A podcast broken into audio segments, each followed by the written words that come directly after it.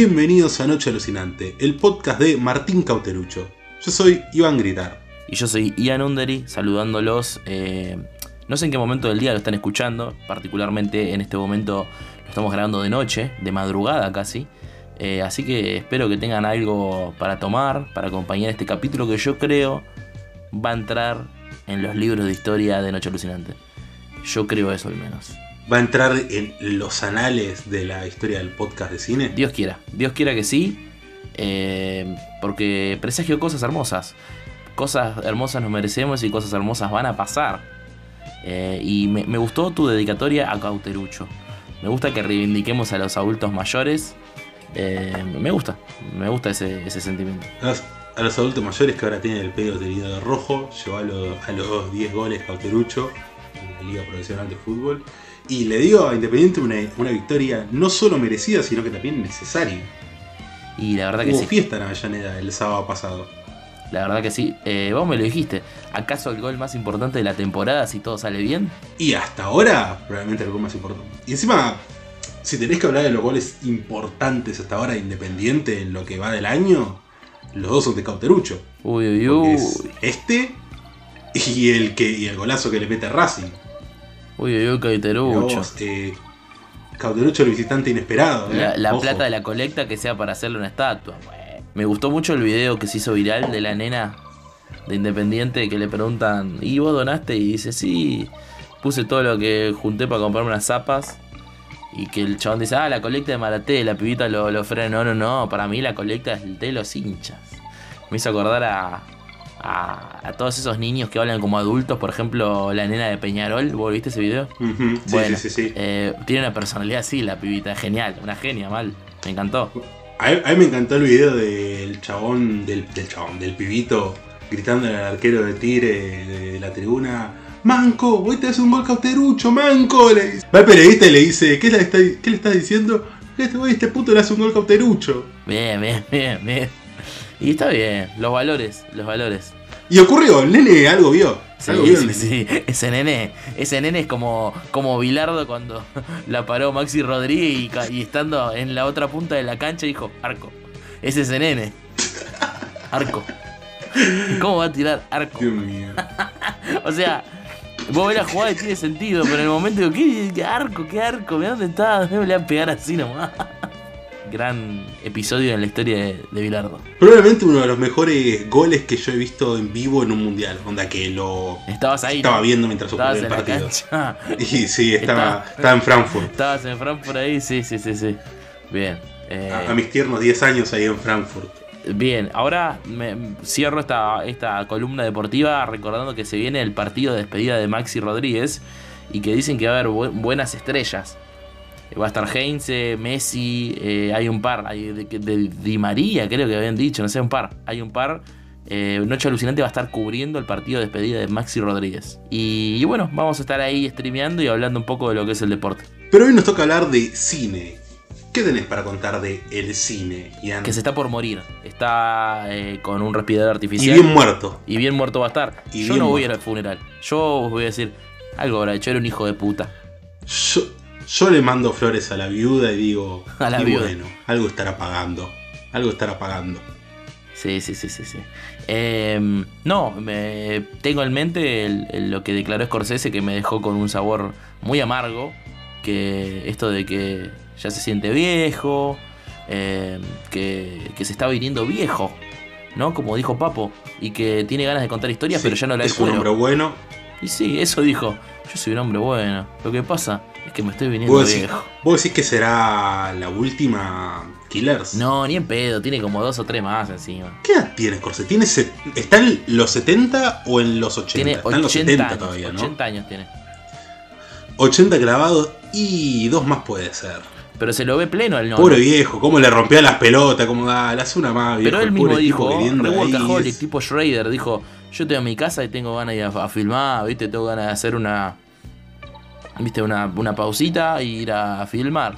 Y pero no, no trate de no hacer película de 5 horas. suele, suele pasar en general con. Es como, viste, la gente que como se jubila, como que se aburre y se deprime. Sí.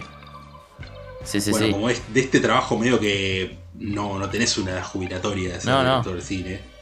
Te jubilás cuando querés. Cuando te jubilan. Eh, estos Claro. tipos siguen trabajando porque básicamente no conocen otra cosa, diría Michael Mann. Sí, sí, sí, como, como dijo Falcione, el fútbol es lo que nos mantiene con vida, te dice Scorsese.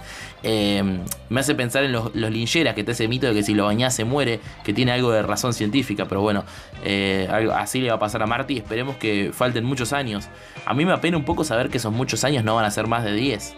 Eh, es, es como bastante fuerte, pero bueno, el cine va a seguir. Y vivo. si es más de 10, y más de 10 puede llegar a ser. No más de 15, diría yo. No. Más de 15 ya como un milagro. Pero el cine sigue vivo, ¿sabes? Eh, con la cara deformada, cagadísima piñas, eh, escupiendo sangre, bilis, con la panza para afuera. Pero se puede ver cine todavía. Todavía se puede ver cine y yo en particular vi de uno de mis directores favoritos. Un chabón polémico. Polémico. ¿Qué opinas vos de Spike Lee? ¿Cómo te cae Spike Lee? Eh, me cae muy bien. No vi tantas películas. Igual vi pocas películas de él, pero de esas pocas me gustaron la mayoría. Lo único que no me gustó para nada es. eh, ¿Cómo se llama esta, la de Vietnam? The Five Bloods. The Five Bloods, sí, esa es bastante. Sí, es una de sus peores. Bastante mierdera, ¿no? Sí. Una de sus peores. que la comentamos durante la pandemia y dijimos. "Mm, Y que me acuerdo que muchas ratas de alcantarilla, rata de dos patas, eh, sin pescuezo, panza fría, aprovecharon para salir de su caverna y decir, Spike Lee no es para tanto, ¿eh? Ojo con Mangold. Spike Lee es un genio. Bien que, bien que cuando. Bien cuando salió Black Clansman, solo Sí. lo vi hablar. Sí, les, les cacheteaban, les cachete- aplaudía como, como foca las nalgas. Bueno, yo la película que en cuestión que vi fue Kill Six, de 1996. Una de sus películas menos comentadas, porque es de una época bastante caótica y fructífera de, de Spike Lee. Si uno agarra la foja de servicio de Spike Lee, durante los 90 hizo una parvada de películas de alto perfil, muy distintas entre sí. Tipo, en el 95 salió Clockers, que la produjo que la produjo Scorsese, sacó la, la, la biopic esta con, con Denzel Washington, hizo Gear Six, muchas películas muy, muy pegadas. Esta, la verdad que me dejó eh, con el culo en la mano, me encantó. Eh, gira en torno a una chica que se mete en el negocio de las llamadas eróticas. Eh, es una película que tiene mucho contacto con el, presente, ¿viste? Con el cafecito, OnlyFans y todo eso. Bueno, es una piba, Teresa Randall, que la rompe en la película, que se mete en este negocio y empieza un, un proceso de despersonalización. Pero la película no es sombría, es una fantasía mega pop donde aparece Halle Berry, aparece Quentin Tarantino haciendo de sí mismo, aparece Spike Lee, aparece Madonna. Es una película formalmente súper lúdica. Todo el momento el chabón está jugando con la, textura del film, jugando con los encuadres, con la estética de los noventas, re- recreando viejas series y películas eh, afroamericanas, porque la tesis de Girl Six básicamente es el consumo de- del afroamericano como producto, ¿no? Y lo parte de esta chica que es eh, una call girl, básicamente. No, miento, call girl son prostitutas, una chica de la hotline que, vende su voz, vende su personalidad, interpreta cosas. Eh, y a partir de eso hace como una, una cosa más eh, plural, más general, hermosa. Eh, la primera escena ya te conquista porque es Quentin Tarantino haciéndole un casting a Teresa Randall diciendo que está buscando a la próxima Halle Berry con un poco de Marisa Tomei y un poco de no sé qué cantante más.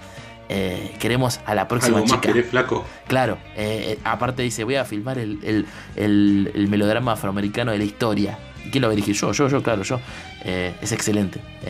Nada, un película, la verdad que me encantó. Me encantó ver a Spike Lee en un tono a los gritos. Viste que el chabón es un chabón que le gusta filmar a los gritos. Tipo, yo estoy diciendo esto, así, así, así. Pero hay veces que funciona eso, boludo. Sí, es muy histriónico él, me Sí, parece, ¿no? pero acá de, de haberlo visto capaz más en entrevistas. Acá le funciona, boludo. Le funciona ser tan gritón, tipo estar gritando su, su tesis sobre la historia y sobre el contenido audiovisual y todo. La verdad que la peli es súper divertida. Teresa Randall es la mujer más bella que vi en mi vida en esta película. Es, interpreta un montón de, de- estéticas, porque es la chica noventera, la femme fatal. En un momento recrea una película tipo de Black Exploitation, una serie de. una, una, una comedia eh, familiar de los ochentas. Es como el chabón se permitió jugar mucho. Se ve que le pusieron guita, porque es en la época que todo lo que hacía tenía éxito. Y se nota, la peli es bellísima. Así que bueno, si alguien quiere reencontrarse con Spike Lee y busca algo que está fuera del tono usual de Spike Lee, para mí Girl Sex es ideal. ¿Te parece si paso a la siguiente película? Me parece perfecto, me parece perfecto. Bueno, yo acá te traje, te llevé al 1-1, te llevé a Estados Unidos, te hablé de Chicas Hermosas, de Quentin Tarantino, pero ahora vamos a ir a otro país, otra época, Colombia, a los años 80, para hablar de pura sangre de Luis Ospina.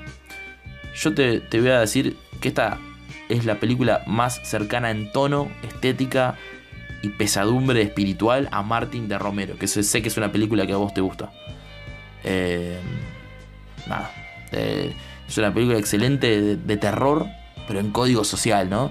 Colombiana, eh, y habla de una especie de anciano dueño de, de las azucareras, ¿no? Un, un empresario magnate semi retirado que vive en un edificio al fondo y que necesita sangre de jóvenes para seguir con vida, porque tiene una enfermedad rarísima. Es como un juego moderno con el vampirismo, ¿no? Y a partir de ahí se desencadenan una serie de asesinatos brutales, sádicos mal, en un pequeño pueblo colombiano. Y básicamente es la forma en que la violencia baja desde las necesidades de los empresarios hacia las necesidades de supervivencia de los de abajo, ¿no? De los Renfields, ¿viste? Los que, eh, los que hacen los mandados oscuros. Eh, es excepcional. Posta visualmente es poderosísima. Tiene ese tono mala leche que Claro, tiene básicamente ABC de, de subtexto vampirístico. Total. Por decirlo de una Sí, manera sí, burda, el ¿no? conde chupándole la sangre al pueblo, te- literal. Pero creo que el chabón. Chupe, chupe que es trabajo. Claro, chupe que es trabajo.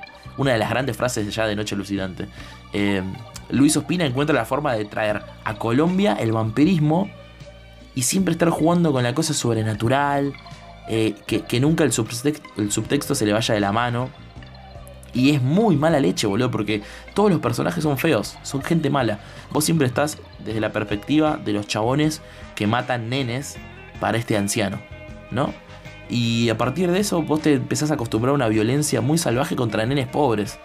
Y la película es como muy muy violenta sin mostrar gore, pero es muy mala, muy, mucha mal rollo tiene.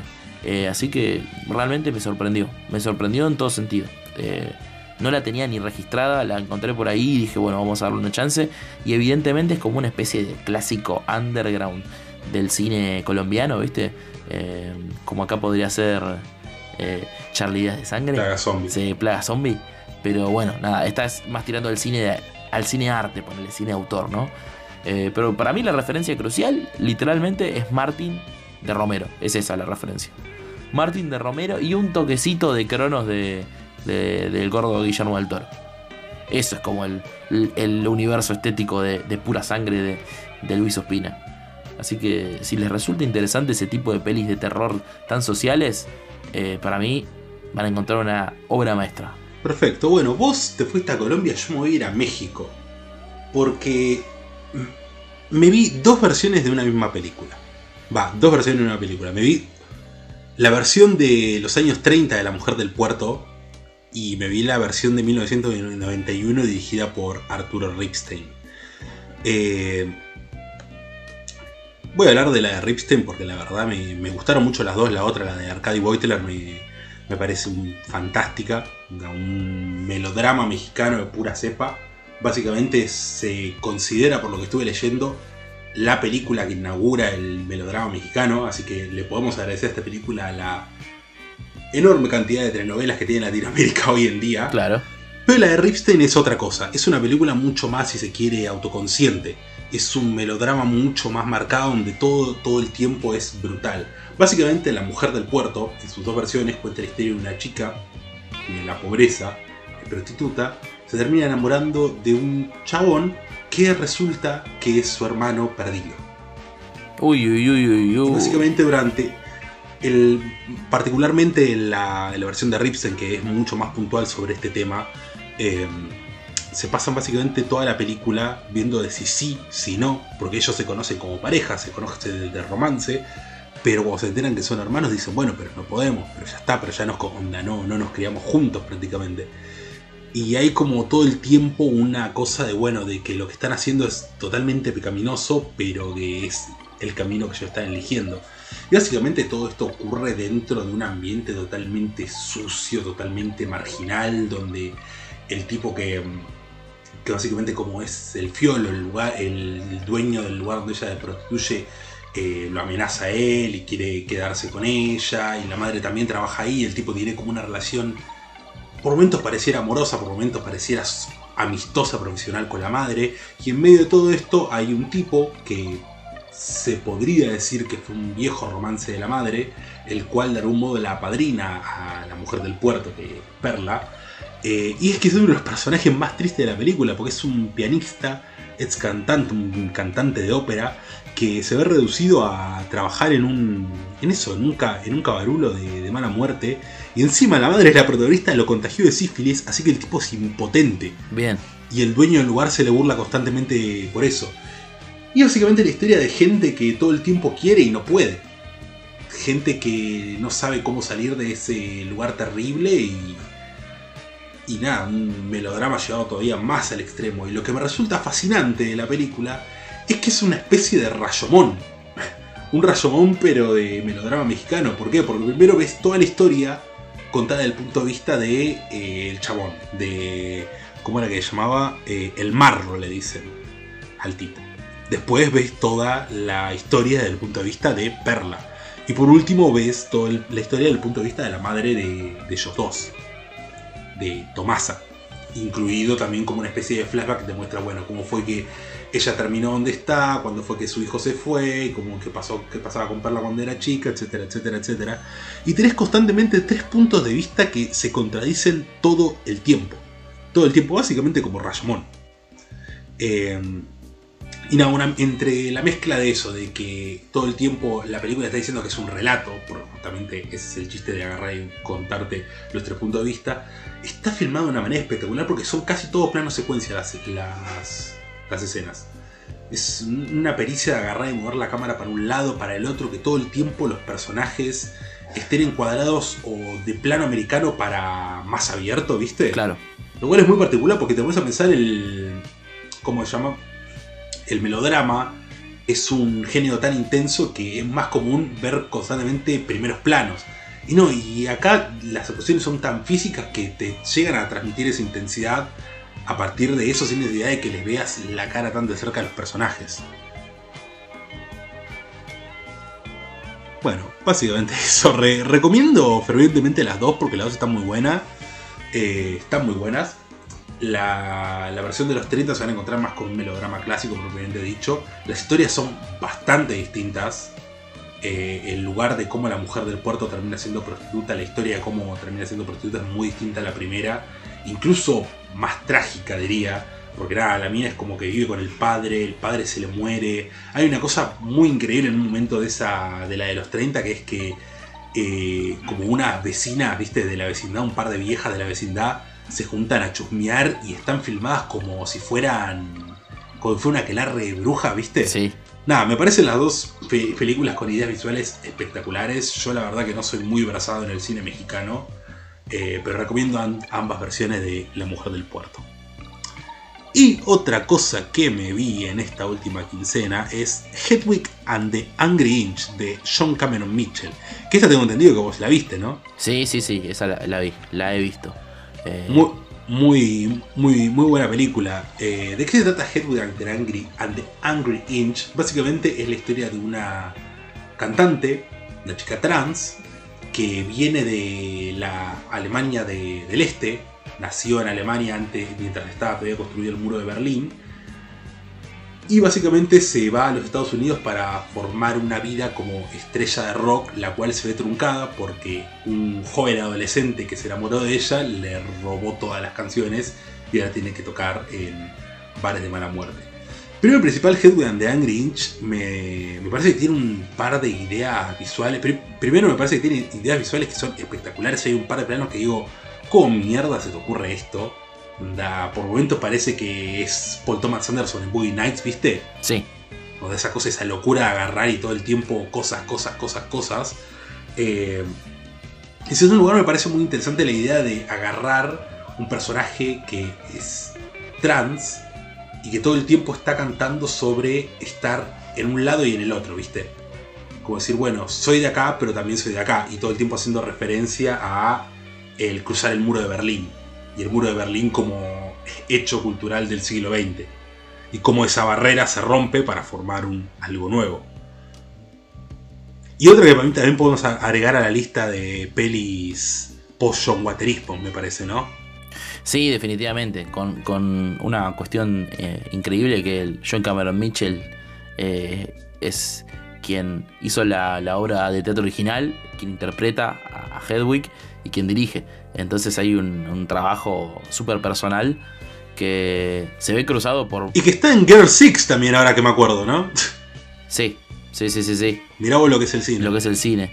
Eh, lo que tiene interesante es que se ve cruzado por la cultura pop eh, occidental, pero teniendo una, una infancia también marcada por la destrucción europea, que toda esta que vos estás hablando de la Alemania, pero son claras las referencias al, pop, al glam de los 70s, a Bowie, a toda esa música eh, que pone en crisis los roles de género estéticos, al menos, eh, en cuanto a vestimenta y demás. Y encima los números musicales son una locura, boludo. Yo la vi tipo para rascar la comezón que me deja ver siempre eh, Rocky Horror Picture Show, que es de mis pelis favoritas. Y es como una peli media hermana, ¿no? Porque generó el mismo, el mismo apego con el público. Una especie de, película de culto para ver más de una vez al año, para, para hacer cosplay de los personajes, que la gente se reúne en el cine, en tal fecha y demás. Eh, a mí me encanta, me gusta, me parece una gran película con grandes canciones, que creo que es algo fundamental para un musical, más allá de lo narrativo visualmente. Eh, muchos musicales se me caen porque los temas no son temazos. Y en Hedwig creo que son todos temazos. Acá son prácticamente todos temazos. Y encima, ya para el final de la película se vuelve completamente demente, ¿viste? Sí. Eh, ya al final son creo que cuatro o cinco canciones seguidas. Y la película ya se, se empieza a contar casi de un modo eh, como si casi simbólico, ¿viste? Sí. Como que no, no, no, no sigue la historia, se cuenta a través casi de videoclips. Sí, sí, sí. Es como, no sé, como, la como el último disco de Metallica, ¿viste? Todo a partir de videoclips, todo videoclips. Sí, deja, deja de lado la narración tradicional de ir de situaciones a, segmentos cantados y ya como que la realidad pasa a estar con los códigos, como decís, del videoclip, de, elipsis espaciales y temporales imposibles, de cosas así. Eh, y también sé que se me hace muy, muy gregaraquiana por todo lo queer que es, pero también muy puerca, es muy puerca, eh, o sea, eh, para bien, hmm. como algo positivo de la película, que es muy, eh, no sé si es catológica, pero pitos, conchas, sexo, culos, ¿no? Sí, muy puerca y muy maldita también. Sí, sí, sí. Incluso el personaje Hedwig tiene un par de, de momentos decís como, che, qué, qué chota, qué chota se pone Hedwig, ¿no? Como cuando le rompe el pasaporte al chabón este, viste, al, al metalero. Sí, es un personaje súper interesante. Bueno, eh, muy rockstar aparte. Eh, creo que eh, hmm. bebe directamente, pero es imposible. O sea, no existe Hedwig sin Frankenfurter de, de, Rocky Horror Picture Show. es, las dos caras de una misma moneda. Vienen del planeta Transilvania, las dos. Pero bueno, recomendamos fervientemente Hedwig and the Angry. Sí, sí, sí. A los gritos. Me parece que es momento para hablar de la peli que nos reúne hoy, ¿no? Que no es tan colorida, no es tan alegre, todo lo contrario, diría yo, de hecho, eh, eh, no sé. Pero sí es bastante rockera, si te pones a pensar. Hay mucho rock, hay mucho heavy metal, hay mucho rock, hay mucha onda, pero una trompada, una trompada a la, boca del estómago en muchos casos, ¿no? Nos estamos refiriendo a River's Edge, dirigida en el año 1986 por el amigo Tim Hunter.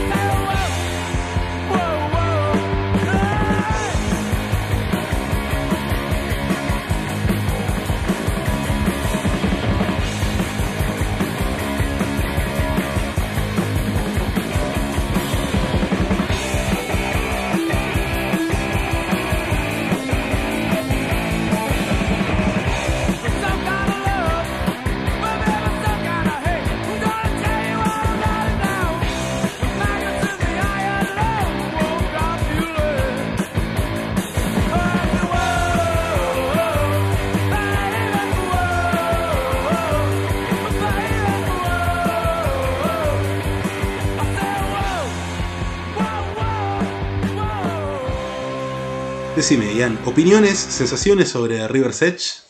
En primer lugar, eh, me parece, como vinimos haciendo con algunas películas, como pasó con Secretary, como pasó con otras, eh, parece como la culminación de género, ¿no? Y es imposible pensar River's Edge por fuera de los 80s y el boom de las coming of age adolescentes, de las películas de John Hughes, y cómo da vueltas y lo lleva a, a, la miseria máxima y a la desazón total de los adolescentes norteamericanos en las afueras, ¿no? Es la coming of age eh, maldita, se podría decir de alguna manera. Sí, y algo que estuvimos hablando un poco off the record es cómo esta película un poco predice más la generación, la adolescencia de los 90, más que hablar de la generación de los 80. Es como vos ves todo el tiempo a estos personajes, a su total apatía, incluso la estética, porque tiene una estética muy, muy granjesca. Y decís, che, qué, adelantado a la época que se ve esto. Porque posta, yo la primera vez que dije, ah, esta debe ser los 90, y no, desde el 86 encima, no es que tampoco estaban terminando los 80. Estaba bastante ahí, si Breakfast Club de qué año es, del 85, ¿no es? Sí, sí, sí, sí, es una película en simultáneo ese cine, y de hecho algo... Eh, eh, que, marca un Encima, un, detalle capaz una boludez, pero qué bien se ve, ¿no? Onda, a nivel de, de nitidez de la imagen, donde se ve como como que o le pusieron mucha plata y compraron Mac, eh, cámara muy bueno no sé qué. No, para mí, para mí hubo Incluso desde nivel estético parece. Sí, sí, para mí no, no fue de mucha plata, es bastante indie, creo que un palo salió. Pero para mí hubo una buena remasterización reciente, tipo una apreciación reciente en los últimos años que, que, bueno, hace que la versión que podés ver muy fácilmente en internet sea espectacular, visualmente es impactante. Eh, pero igual para onda, vos remasterizás una peli de los. Onda, vos remasterizás hoy Pesadilla, que es de hace dos años antes. Igual se ve con el grano del film, se ve, se ve como una peli de los 80. Esta siento que tiene un nivel de nitidez la imagen que digo, che, ¿qué onda? Para mí no pasa tanto por la nitidez, sino por el uso de la fotografía, ¿no? ¿No te pareció? Eh, ese tipo de colores lavados, eh, opacos, azules, parecen más eh, de un thriller de los noventas que de una coming of age de los ochentas. De hecho, hay imágenes que me llevan, después si querés hablamos bien puntual de qué va, pero me llevan a Twin Peaks. siento que hay imágenes que te llevan a, Laura Palmer yaciendo en la, en la vera del río eh, que son de otra generación. Y, para, para, mí esto es la fuerte de esta película, que anticipa cosas. Es una película que la ve, como, que se, como, quien podría decir. Eh, es una película que realmente lee el clima actual eh, a una forma tan milimétrica que termina prediciendo la apatía que se transformó en cultura pop después. Porque es una realidad, después podemos hablar en detalle. Pero siento que esta apatía que sienten los personajes ante un hecho aberrante predice la apatía de muchos chicos en los 80s y 90s que se sentían totalmente alejados de la generación de sus padres, pero que después se transformó en consumo de masas en MTV, eh, que es lo que pasó con el Grunge, básicamente. Eh, y nada, eso me parece un, un, proceso que es imparable, que le pasó a los padres de los chicos de esta película, que le pasó a esos chicos y que le pasa a todas las generaciones que sienten que están descontentas y, esa angustia existencial, el sistema la termina traduciendo en un producto que puedes consumir como para calmar ese vacío que, te, que el mismo sistema también a veces te, genera adentro. Pero, pero bueno, eh, vos qué, qué, te, qué te produjo? Te, te tiro la pelota a vos ahora. ¿Qué te pasó? ¿Me tiras la pelota a mí? ¿Sos Jiménez dándole el paso a Coterucho en el último minuto? Sí, pero claro. No, no, no, voy, a parar de referenciar ese, ese, partido. y pasa que, está sí, y una alegría para el rojo de vez en cuando no viene mal. Eh, primero me parece que podríamos hablar de. de qué se trata River's Edge, ¿no? Sí. Básicamente la historia de un chico que mata a una chica. Un día agarra a la mañana la cogota, se muere, la deja ahí en bolas al lado del río. Va al colegio y le dice a sus compañeros: Bueno, la maté. Nadie le quiere creer, dicen: Tú sos un chamullero. Lo lleva y efectivamente ven que mató a la chica. Que la mató. Cuando le preguntan por qué, es como, ¿qué yo? Estaba hablando boludeces. Y nadie parece realmente saber por qué la mató, ni siquiera él parece saber realmente por qué la mató. Y ahí comienza toda una trama pseudo policial, diría, no policial, de este grupo de amigos debatiéndose un poco si ayudarlo a ocultar este crimen, si entregarlo, qué hacer con respecto al hecho de que una chica acaba de morir. Sí, sí, básicamente es eso, es eh, un par de días en, la vida de unos adolescentes que viven en, eh, las afueras, cerca... No, ni siquiera un par de días, es un día, es un día. Todo, la historia transcurre en 24 horas. O sea, es la, de la mañana a la noche, inmediato. Sí. Em, Exactamente. Sí, sí, sí. Básicamente son unos chicos que viven en la parte más eh, no marginal, sino eh, en, las afueras de Estados Unidos, en Estados Unidos profundo, en Minnesota, donde la gente todavía ya se vestía con, con camisas flannel a cuadros en los 70s, donde no, donde no había llegado en la moda en los 90s, donde había leñadores. El pueblo, por ejemplo, de, de Breaking Away, ese tipo de pueblos, donde el tiempo libre puede ser lo que desencadena muchos malestares. Pero algo importante eh, que, que me parece tener en cuenta es el director, que es Tim Hunter, que pareciera un, ignoto, una persona poco conocida en cuanto a, a, nombre. Eh, pero lo que tiene Tim Hunter es que uno de sus primeros guiones, eh, me parece especialmente importante para entender el tono de esta película, que es Over the Edge, una película que creo que yo comenté en este podcast, si no estoy loco, que es una película del año 1979, dirigida por Jonathan Kaplan, y que trata de algo muy similar. Eh, es de un grupo de chicos que viven en un nuevo pueblo, alejado de todo, donde los padres no les dan pelota, y se cultiva una violencia zarpada de los chicos hacia la autoridad. No pasa un evento de muerte eh, entre chicos, pero hay una tragedia que desencadena tipo un bardo, una semi-revolución de los chicos bardeando a la policía y a los adultos. Y esa película es una de las favoritas de Kurt Cobain. Eso me parece increíble cómo terminó dialogando el, mismo autor con incluso la estética que adoptó el Grange después. Eh, y, medio que se transformó en, una coming of age maldita también, porque vos te pones a pensar en los 80 tenés a eh, Pretty Pink, tenés a Stand By Me que tiene un punto de conexión increíble, pero es otro tono y responden a otra narración, responden a la relación de, como del melodrama tradicional, a lo sumo de Rebelde sin causa, pero parecía que Over the Edge, que es una película super border, no cultivó eh, como una influencia inmediata. Claro, son como películas muy sobre el valor de la experiencia, si te pones a pensar, ¿no? Sí. El valor de la experiencia crecer, el valor de la experiencia de, vivir una aventura con tus amigos, de encontrarte con un grupo de gente que está tan rota como vos, etcétera, etcétera, etcétera. Y en River's Edge medio que la experiencia es siempre una mierda. Sí. Toda experiencia es una, es una garompa y medio que a ninguno de ellos los hace crecer la experiencia. Eh, el final de la película te da a entender como que es algo que bueno, que, que pasó, ¿no? Es como algo que no, no, no hay un momento como puntual que decís, che, acá hay algo importante. Porque incluso cuando Keanu Reeves y el personaje de Ian Sky eh, tienen relaciones, no, no es que tampoco está encuadrado como algo de, no, bueno, la primera... No, está como mm, la escena esta de Jennifer Jason Leigh en, Fast Times, ¿viste?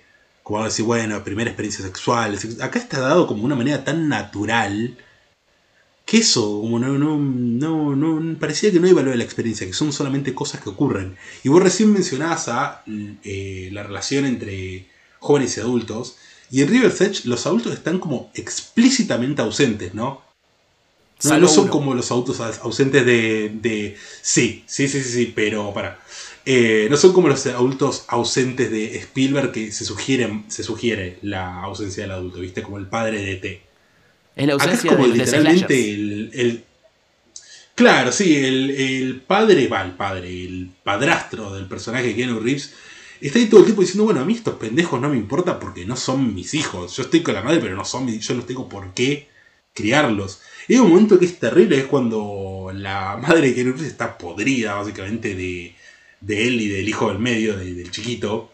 Eh, que dice, la verdad, ustedes tres son un error. Nunca quise ser madre, me arrepiento de los tres. Y uno podría pensar, bueno, es una frase terrible que un hijo podría escuchar de sus padres, pero Keanu Reeves se la toma re con soda, ¿viste? Dice, dale vieja, no te preocupes, el pibe está bien, onda, después te lo traigo. Como que ya, ni importa eso, ¿viste? Ni importa. Sí, no, están, están totalmente desensibilizados frente a cierto tipo de, de, cuestiones. Y hay algo interesante que es, vos hablabas de la experiencia y la relación con los adultos, que bueno, todo esto desencadena una charla sobre las generaciones. Y me parece que ya en la primera escena, que es lo que abre a River's Edge, cuando vemos eh, lo primero que vemos es un nene que tira la muñeca de su hermana al río. Un primer acto de violencia simbólica respecto a otra mujer de su misma edad, más o menos. Él tiene 10, ella tiene 6, pero son niños. Y lo, segundo que él, él se da vuelta y en la otra, en, la otra parte del, del, mismo río está John con su novia muerta. Y está él cantando medio en pedo con un faso y el cadáver desnudo de la chica. Y ya ahí te mete un, un, diálogo entre generaciones y la violencia reproducida que... Y aparte, después te lo cierra porque es cierto, no hay ningún adulto eh, presente en, todo, en toda esta historia de la manera en que debería estar presente. Son toda gente que no tiene voz, que no tiene... ¿Y yo qué puedo hacer? Yo no sé. Excepto uno, que es un tipo solitario que es Danny Hopper, que es una suerte de loco del pueblo, que les, que les, regala, que les regala porro, ¿no?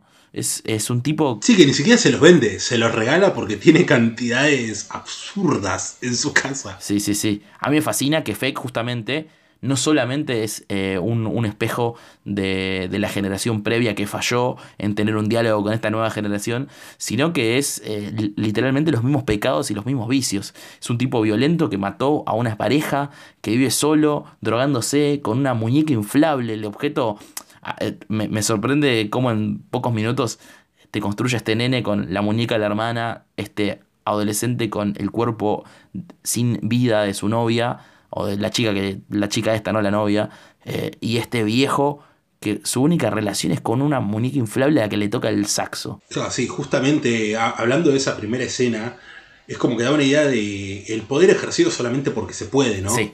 Porque el pibito, este, el personaje, no me acuerdo el nombre de, Matt, actor, Joshua John. No, no, Matt es eh, Reeves. Claro, sí, Tim. Joshua John Miller. Sí. Eh, Toda la película está básicamente haciendo sufrir a su hermana, onda, no solamente matando a su muñeca, matando, eh, sino además agarrando y rompiéndole la tumba que ella le arma, solamente porque puede, ¿viste? Porque es la única persona que es más débil que él que tiene a su alcance. Y quiere pertenecer a, bueno, eso es un poco lugar a, la, sociedad de los adolescentes. Al mundo de la violencia. Sí, quiere estar ahí. Sí, exactamente. Y bueno, y te da un poco la idea de que eso, de que John básicamente la mata porque puede a la chica. Y hay un plano muy bueno que es cuando se cierra esta, esta escena de él en el puente y John a la orilla del río con el cadáver, que lo ves a Tim yendo en bicicleta y se mete como en una neblina, ¿viste?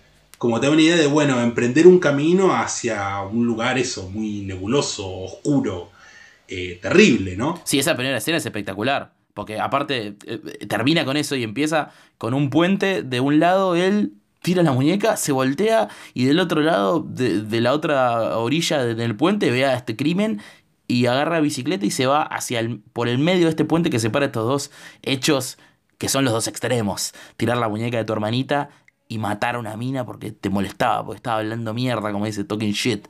Eh, y el... Sí, sí, que nunca encima sabes qué, qué está hablando, ¿no? No, no, eso terrible. Nunca ves, eh, nunca sabes. Es como tener que creer en la palabra de él, lo cual es terrible. Y bueno, y como decías, me parece que toda esta idea termina teniendo, eh, se termina unificando estas dos ideas en lo que es Dennis Hopper, porque justamente es el que mató a una mujer y dio una muñeca acompañante. Es como una mujer sin vida prácticamente. Es un... Una mujer que no puede hablar mierda. Orgánico, ¿no? pieza. Sí, sí, exactamente. Que si vos a pensar, el último plano de la película es la, chica, la muerta, eh, casi terminando como la misma muñeca inflable, ¿no? Sí. Estaba totalmente inanimada.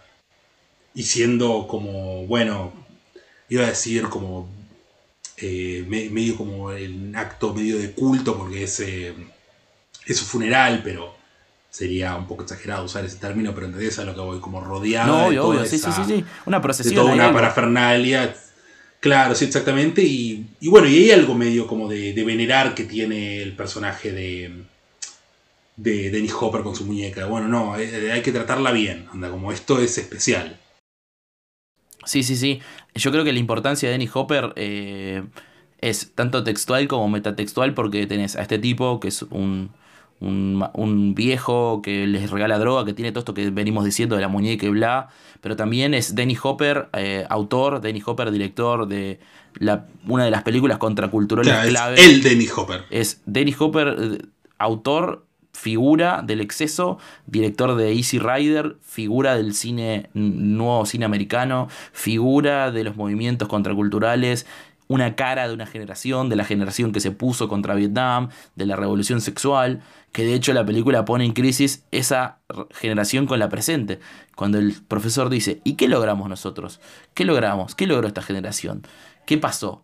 Y empieza a decir, no, nosotros paramos una guerra, nosotros nos peleamos con la policía, y te hace dudar, porque él, lo primero que dice ese profesor, y todos los hippies se volvieron empresarios y, todo se volvió consumo.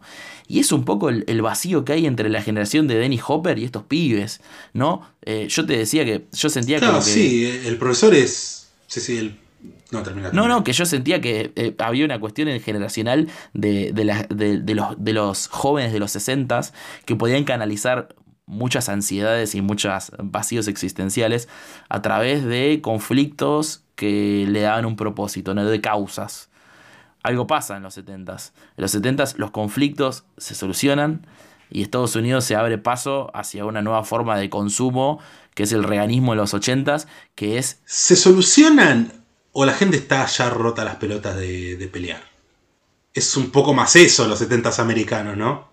Como bueno, ya está. Ah, pasa que es el devenir del Yuppie también. No, no, sé si es romper las bolas. Yo creo que es conseguir un trabajo y ahora me puedo comprar un auto. No sé si me importa tanto qué pasa con un chino en Vietnam. Esa ansiedad se transforma en un consumo masivo para el que puede y para el que no puede en una ansiedad masiva. No tengo causas, no tengo por qué luchar, no me, no me representa en mi país, no me representa ningún movimiento social. Que en los 80 yo creo que el, el joven blanco americano eh, no, encontraba, no se encontraba espejado en ningún movimiento social, porque ya su época creo que acá empieza a surgir los movimientos contraculturales de parte de otros eh, grupos sociales, ¿no? Me parece que los pibes como John no tenían un futuro laboral, no tenían un futuro, no tenían una, un, por, un, por qué ser social, eh, y, y, entiendo por qué este ambiente de que no hay futuro, boludo, tipo yo vivo acá. Claro, en los 80, en los 80 americanos, si eras un hombre blanco, medio que a lo que tenías que apuntar era ser como el pater familias de los 50, ¿viste? Viste que se habla constantemente de la cómo los 50 terminan resonando en los 80 en Estados Unidos. Bueno, medio eso. Y si no tenés las herramientas para hacer eso, como la mayoría de los pibes de esta película, medio que estás en la lona porque no hay, estás condenado, nada más. Estás condenado a ser eh, O sea, estás condenado a, ser eh, Denny Hooper eh, tocándole el saxo a la muñeca inflable. Es, un ciclo que como... Bueno, sí, que justa, justamente, sí, sí, es, es lo que termina pasando, que John le dice, ¿para qué mierda me voy a escapar? Para estar 20 años encerrado y terminar como vos. ¿Vos pensás que yo quiero eso? Sí, sí, sí. No, claramente. Y bueno, por eso, por eso me parece un poco que Feck lo termina matando. Pues como, che, este, este pibe, ¿para qué va a terminar así? Donde claramente no, no quiere y otro futuro no, no va a tener. Onda, está encaminado a ser yo. Sí, de hecho dice. Y un también algo que quería. Eh, me, me, parecía interesante la. ¿Cómo se llama? La relación entre el personaje del profesor y de Feck, porque justamente uno se queja de que a los adolescentes no le importa, ¿viste? Se queja de que a sus alumnos no, no le importa lo que está pasando el chabón explica y se mata queriendo agarrar y decir, che, pero esto tiene que tener algún significado, no puede ser que a nadie le importe. Y tiene al boludo del nerd que le dice, ah, no, bueno, pero la violencia está mal. Y al otro, al chabón, al gamberro este, que dice, ah, sí, pero los policías es genial. Sí, sí, es como, no, no les importa, ya está. Y bueno, y el personaje de Fe que es medio de lo mismo, solamente que un poco más, más paria, más otario que lo termina matando a John justamente por esa misma razón un poco. No tenía futuro, dice algo así. También, Claro, no, no, tenía futuro y además el hecho de que dice, este tipo la mató a la chica por absolutamente nada, porque podía. Yo cuando la maté, la maté porque la amaba. Lo cual es obviamente medio extraño si lo ves desde el punto de vista lógico, pero como que Dennis Hopper ve como un significado más allá de eso ve como un algo que hay que siente que los adolescentes no lo ven. Sí. Como bueno, listo, no tenía futuro, ¿para qué, para qué forzarse? ¿Por qué no matarlo? ¿Qué importa si es la nada misma? Sí, eh, eso es, eso es eh, creo que sintetiza la relación entre Dennis Hopper y John. Y algo que, me, me, copa mucho es volviendo tal vez a, la cuestión coming of age, vos decías algo sobre que parece que no aprendieron nada, que no hay experiencia. Y, me copa que, eso se traduce también cuando dos generaciones no dialogan y no encuentran puntos en común, la experiencia no se traspasa. Hay un congelamiento, te quedas estancado en un, mismo estadio. Eh, siento que esta película es la versión eh, trágica, la versión enfermiza de como de la relación entre los padres y los hijos en Breaking Away, en esa charla que le dice, nosotros somos cutters. Yo construí este lugar y no lo puedo habitar porque no, me siento no me siento suficiente. Hay, hay algo ahí de una que esa generación sí está dialogando. En, en Breaking en, en River's Edge hay como un vacío que no se puede sondar con nada. Tipo, son pibitos que les chupa un huevo lo que le venga a decir cualquier persona más grande. Les chupa un huevo. Prefieren decirle a los amigos que mataron a alguien y mostrarles el cadáver y quedarse como unos sopas mirando y tipo prometer, no, no le voy a contar a nadie y defenderse entre sí como si fueran una tribu. Eh, eso es eh, increíble. Sí, sí, además de que, bueno, como decíamos, el final es bastante mm, con este último plano de la chica como si fuera nuevamente la la muñeca inflable, la mujer que no puede talk shit, la mujer que no puede hablar boludeces, eh, es bastante, ¿cómo se dice? Eh, bastante poco esperanzador. Sin embargo, creo que hay unos pequeños haces de luz dentro de esa oscuridad, que es bueno, cómo termina siendo la relación entre Matt y su hermano, que Matt básicamente logra poder romper ese círculo con su hermano. Si le dice, mira, no me metas un tiro, soy tu hermano y el pibito lo termina entendiendo. Me parece que hay un punto de conexión ahí que se termina logrando, que da como la idea de, bueno, quizás no está todo perdido. Incluso la relación entre Kenu Reeves y Ian Sky, el personaje de, ¿cómo se llama? De Clarissa. Sí.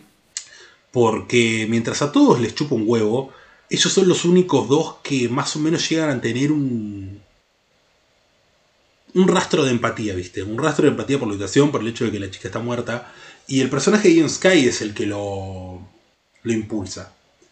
Porque cuando van todos a ver el cadáver hay un momento espectacular en un plano que es tremendo, que es ya un, plano pecho de Ian Sky, eh, con un, ¿viste? Como un efecto vértigo. Sí, como que ella cae en cuenta de che, Pero muy sutil es, esto. Eh, eh, es muy sutil el efecto Muy, vértigo, muy sutil. Es un dolly zoom muy sutil, excelente, es excelente. Claro, no terminas a ver si es un efecto vértigo o solamente es ella que está caminando para atrás, es, es, es, raro, pero. No, pero para es buenísimo porque ella como cae en cuenta. excelente, es buenísimo. Sí, sí, sí, obviamente, obviamente, obviamente. y ella un poco termina siendo la que lo llama por teléfono a Matt y él después dice, bueno toma la decisión de agarrar y entregarlo a John, de ir con la policía, ¿no? Es como hay, hay como una cadena que se va armando entre Clarissa, Matt y su hermano. Sí, es la relación más. Son los únicos que más o menos salen. Sí, sí. Más cálida que. No sé si cálida, pero más humana. Que está bueno porque hay, una multiplicidad de, personajes en la película enorme, como, como esas películas que hablan sobre una generación, tipo de Wanderers, la de, Philip Kaufman, que es como muchos chicos que juegan al béisbol en los 70, que tienen una tribu urbana y que cada uno. Bueno, acá hay muchos. Está Crispin Glover como uno de los mejores personajes de la película, que es una especie de gamberro total, que anda en auto escuchando Slayer todo el día y que está decidido a que tiene que salvarle la vida a su amigo John. A mí, eh, el chabón tiene momentos en la película que creo que configuran el tono, eh, Crispin Glover. Em, que uno es al principio, cuando John les cuenta que mató a esta chica, la reacción del tipo es decir, esto es como una película, somos tres amigos de la primaria y uno se manda una cagada y tenemos que probar nuestra lealtad y nuestra amistad. Eso me parece que está hablando. Sí, sí, el personaje de Crispin Glover todo el tiempo está como ensimismado en que está en una narrativa de una película. Sí, sí, sí, Él todo el tiempo quiere agarrar y leerse a sí mismo como una especie de, de héroe americano, prácticamente, ¿viste? Quizá porque es lo único que le queda. Después este es el país se está yendo a la mierda por gente como vos, que no se quiere defender, por gente que no se esfuerza. Yo soy el único que puede salir de esta crisis. Él se quiere ver, como decís, una masculinidad que no tiene presente eh, en ninguno, en sus entornos, nadie puede reflejar eso. Y él se quiere ver como el salvador de una narrativa que no existe. Que bueno, él se piensa que está en una película. Eh, sí, en un lugar. una más cuando agarra todo el tiempo la amenaza que Clarice diciendo que John no se entere que estás hablando mal de él. Sí. Y la verdad es que a John le chupa tres huevos, pero tres huevos si lo delatan. Sí, sí, sí, sí. Como dice, no, bueno, si no quieren ayudar a esconder el cuerpo, los que se vayan, ¿qué importa? Onda? No, Al John no le interesa realmente. Sí, lo sorprendente No, de John no es la apatía sobre. No le importa haber matado a la chica y no le importa lo que le pase a él, no le importa nada. Hay una frase, hay un vano, una frase, un momento de Crispin Glover que, que creo que complejiza un montón el personaje, que me, me encantó ese momento, que es cuando Clarissa está enojada en el auto y, y el chabón le dice, che, pero a mí me caía bien Jamie, la piba que se murió. A mí no me caía mal, pero ella está muerta y John está vivo. ¿Qué vamos a hacer para que salvarlo a John? Me parece como una, una, una lógica totalmente pervertida de lo, cómo se maneja una sociedad, pero que dentro de esa cabeza es como, ya se murió un amigo mío, una persona cercana, ¿cómo hago para salvar al otro? Tipo, de una, una supervivencia casi primitiva, Eh, pero, pero me gustó mucho cómo configura su objetivo de salvar a John eh, en eso. Eh, me parece muy bueno. Y una, y una cosa... Bueno, hablando de. Sí. Ah, sí, sí. no, no, eh, que, que me parece que es fundamental para con- conectar esta película con el coming of age de la época, es que tiene eh, literalmente el mismo puntapié narrativo que Stand By Me, que es un grupo de chicos que van al bosque a ver un cadáver. Eh, es literalmente lo mismo. Y me parece que el cadáver funciona anclando un momento en la vida de las personas eh, de dos grupos de forma diferente. Porque en Stand By Me, eh, el grupo son los chicos de River Phoenix, de eh, Cory Feldman, estos nenes que son fundamentalmente buenos pibes, que tienen una familia buena, que tienen problemas, se quieren, que son el, el- el nene americano por excelencia, ¿no? El All American Boy, cachetes colorados, juega al béisbol. Esta película está contada desde los Kiefer Sutherland, desde los pibes que no entienden cómo es la moral, que, no, no le, que, que están quemados, eh, llevados al extremo. Pero creo que est- está bueno porque Sí, o de. opera. ¿Cómo se llama? Jude Nelson en Breakfast Club. Claro, exactamente. Eh, hay algo ahí que el cadáver oficia como una primera presentación de la mortalidad con estos chicos, que tal vez no la conocían antes, eh, que debería ser una oportunidad de madurar. Y vos habías dicho lo de, la, lo de nuevamente lo de la experiencia y que no pasa nada. Ver un cadáver de un amigo debería ser un punto eh, de inflexión en tu vida. Y para algunos de estos Sí, bueno, personajes... en Stand By Me, directamente ver el cadáver de un desconocido es eh, una analogía de, del camino a la madurez. Sí, por eso. Y acá ver el cadáver de un amigo parece que es. Y no sé. No sé qué pensar. De hecho, cuando Keanu Reeves lo detiene la policía y le dice: ¿Y vos qué, qué te pasó cuando la viste? No tengo ni idea. ¿Qué te pasó? ¿Se te paró? ¿Te gustaba? ¿Te la cogía? No sé. El, gordo, el gordo no sé. Sí, el, gordo no sé. El hermano del gordo, mataste. humedad. Que estás comiendo y te dice, uh, humedad. Em, eh, ese, el gordo no sé, boludo, no sabía responder nada. Eh, me parece que esa, esa incapacidad de expresar lo que sentís respecto a algo tan fuerte es propio de la adolescencia, pero también propio de la generación X, creo que es, eh, la que les corresponde a estos chicos. Casi. Sí, Creo que ellos son una antes, deberían ser, ¿no? me parece que... Y, Va. No. Creo, creo que son generación X, porque los de, los de Reality Bites son generación X y ya son veintañeros al principio de los Sí, no, 90. son así generación que X, boludo. sentido que. Tipo, estos pibes Sí, sí. eh, cuando salga eh, Nevermind van a tener 21 años, boludo. 22. O sea, son generación X, son los chicos que cantaron. In Bloom y, y, y Drain You. ¿eh? Son esos chicos. Eh, nada, me, me parece que hay algo zarpado en cómo dialoga con las coming of age de los 80, pero dando las vueltas, cagándoseles de risa, y de la forma más eh, poderosa posible, que es con ese femicidio. A, a mí me pasó lo mismo que me pasa cuando veo el principio de mm, El secreto de sus ojos, que la presencia de esa chica muerta a mí me generaba una tristeza enorme, boludo. Tipo, cada vez que aparecía el cadáver de la chica, de la que no sabes mucho, que no la conoces, que no la ves hablar, eh, era tipo, es una tragedia enorme por una pelotudez. Me, pas- me pasaba eso, boludo. Sí, la verdad que terrible. Eh, un último comentario que quería hacer es sobre la autoconciencia propia del film como, como película, ¿no? Porque en un momento hacen el chiste de, bueno, agarramos, nos escapamos y hacemos como en Easy Rider.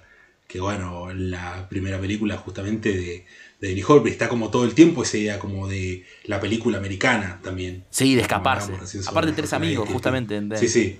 Sí, eh, hay algo ahí, hay algo de escaparse. Lo peor es que en, en, en Easy Rider, iba a decir Taxi Driver, en Easy Rider, medio que los, los personajes caen en un pueblo como este y los empiezan a tratar mal los del pueblo. Porque ellos son tres hippies que venden droga, tipo son la contracultura. Y caen en un pueblo medio trad y medio que nadie les cabe. Eh, está bueno porque ahora se da vuelta y los chicos de estos pueblos tradicionales, conservadores, de gente laburante, de gente de, trabajo, de oficios, ¿no? Oficios, eh, gente corta madera que hace metal, de repente quieren ser parte de eso, de, esa contracultura que ya está manoseadísima por el sistema, ya está, ya es eh, eh, producto cultural, producto pop, básicamente, Easy, Easy Rider a esa altura, en, el 85, 86.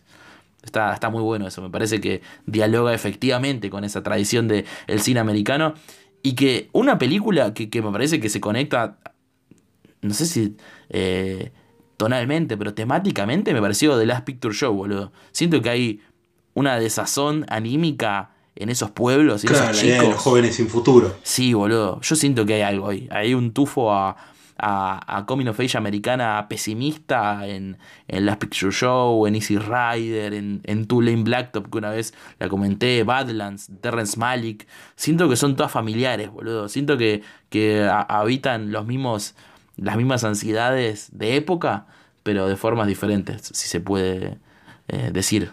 Bueno, ¿tenés alguna escena favorita de la película? Escena favorita. Eh, obviando la primera, que me parece majestuosa, me, gusta mucho la, todo el tramo de la película en que van a buscar al, al, al hermano que labura, ¿viste? De eh, Crispin Glover. Y van en la camioneta a ver el cadáver, porque cuando van en la camioneta van con música tipo 50, como la aventura de los jóvenes. Eh, y cómo está presentado el cadáver, todo eso me parece horrible todo. Me parece horrible y, y cómo Crispin Glover se queda ahí chinchudo porque nadie quiere ayudarlo a sacar el cadáver. Y John le dice, vamos, está re pesado, vámonos. Me, me, me, sirvió muchísimo, tonalmente me encantó. Bueno, justamente también iba a elegir esa, pero como ya elegiste voy a ir con otra que es eh, al caer la noche, cuando llega Kenu Reeves, está por agarrar a trompadas con, con el padrastro eh, y termina cagando a piñas a su hermano menor. Sí. Y ahí también hay como una, un encadenamiento de, la violencia, por empezar. Al querido no puedo agarrar con el más grande, así que le pego. Al querido Homer de Nier Dark. Homer de. Exactamente, Homer de Nier Dark. Hermoso. Bueno. Y decime, ¿con qué película le armás un doble programa? Yo tengo una. Yo tengo, yo tengo, yo tengo. Eh, bueno, creo que nombré unas cuantas que, chicos, si quieren ver Coming of eh, no sé, eh, Over the Edge, Badlands, Breaking Away, Wanderers. Yo tenía eh, en mente emparentarla de nuevo con una que ya nombré, que es Suburbia de Penélope Ferris, porque, eh, y esto es una invitación a los espectadores, oyentes de este podcast a que piensen, este año vamos a hablar de una película que para mí es la hermana ideal de esta, que para mí es la contracara de esta película eh, es otro Coming of Age, que para mí es el, doble programa perfecto. Pero bueno, no nos vamos a spoilear. Eh, así que, nada, creo que ya nombré muchas y sumo como definitiva Suburbia de Penélope Ferris del 83, pero ahí tienen un montón. Perfecto. Yo voy a sumar Paranoid Park de Gus Van Sant. Muy bien. Que básicamente lo mismo, pero en los 2000, también una historia que involucra adolescentes, una muerte, un cadáver capaz un poco más hincado en lo que es el caso policial. Y nuevamente, eh, jóvenes totalmente apáticos, deprimidos. van con mucho la relación la relación con Gus Van Sant, ¿eh? porque mi My Own Private Idaho me parece que, también hay algo ahí de la apatía juvenil. Ah, bueno, sí, también tenemos, tenemos un algo ahí, ¿no? Sí, no, eh, Y bueno, y básicamente no, no son chicos grunge, acá son skaters, así que... Herederos. Mi doble programa es con Paranoid los, skaters heredaron el, reino que dejaron los Grunge para mí, ¿eh? Para mí es la subcultura que tomó la, batuta de Seattle de, esos chicos. Eh, desinfranchise. Como y bueno, todo lo que es un poco la, música medio skate rock eh, también es como una colectora del post-grunge. Sí, sí, sí, sí. Eh, una versión más punk, menos, menos popera. Sí, sí, sí, sí. Eh, bueno, estos chicos creo que les hubiera ido mucho mejor a los muchachos de, de River's Edge si hubieran tenido un poquito más de música. Tipo, si hubieran tenido unos compacts de Fugazi, de, de replacements. Eh, aparte Slayer. Slayer, el, el glande de, de Crispin Glover, tenía todos los discos de Slayer, parece, porque siempre estaba escuchando en el auto a pleno. Eh, un capo. Pero bueno, una música que que te relaja un poquito. Pero bueno, esto ha sido todo por hoy. Recuerden que pueden seguirnos en. ¡Ah! ¡Pará! La pista. La pista. La pista, papito. La pista, la pista, la pista, la pista, la pista. Así que para, esta, para este capítulo no. No hubo pista. No, no hubo Porque la de la, el de Suzuki no salió. Aparte, ¿quién le iba a sacar? Muerto en, Esta película totalmente olvidada. Muerto en ¿no te democracia. parece? Tipo, ¿quién le iba a sacar? Es muy difícil de sacar esta. Eh, siento que debería ser mucho más famosa de lo que es. No sé por qué, pero eh, me parece que es una pieza olvidada de los 80 y no creo que nadie la, la hubiese podido sacar. Y por lo que estuve viendo en Letterboxd, muy poco querida. Eh, vi gente que ponía es tan mala que es buena. Cualquiera. Wow. La película dentro de dos semanas. Ahora sí nos vamos al continente asiático. Nos vamos a Taiwán para una película que tiene una cierta dosis de homoerotismo. Uy, uy, uy, cómo me gustan Y esas es lo único cosas. que voy a decir. Cómo me gustan esas cosas. Es lo único que voy a decir. Y les voy a recordar que pueden seguirnos en Twitter e Instagram para enterarse de todas nuestras novedades. Esto ha sido Noche Alucinante. Muchas gracias.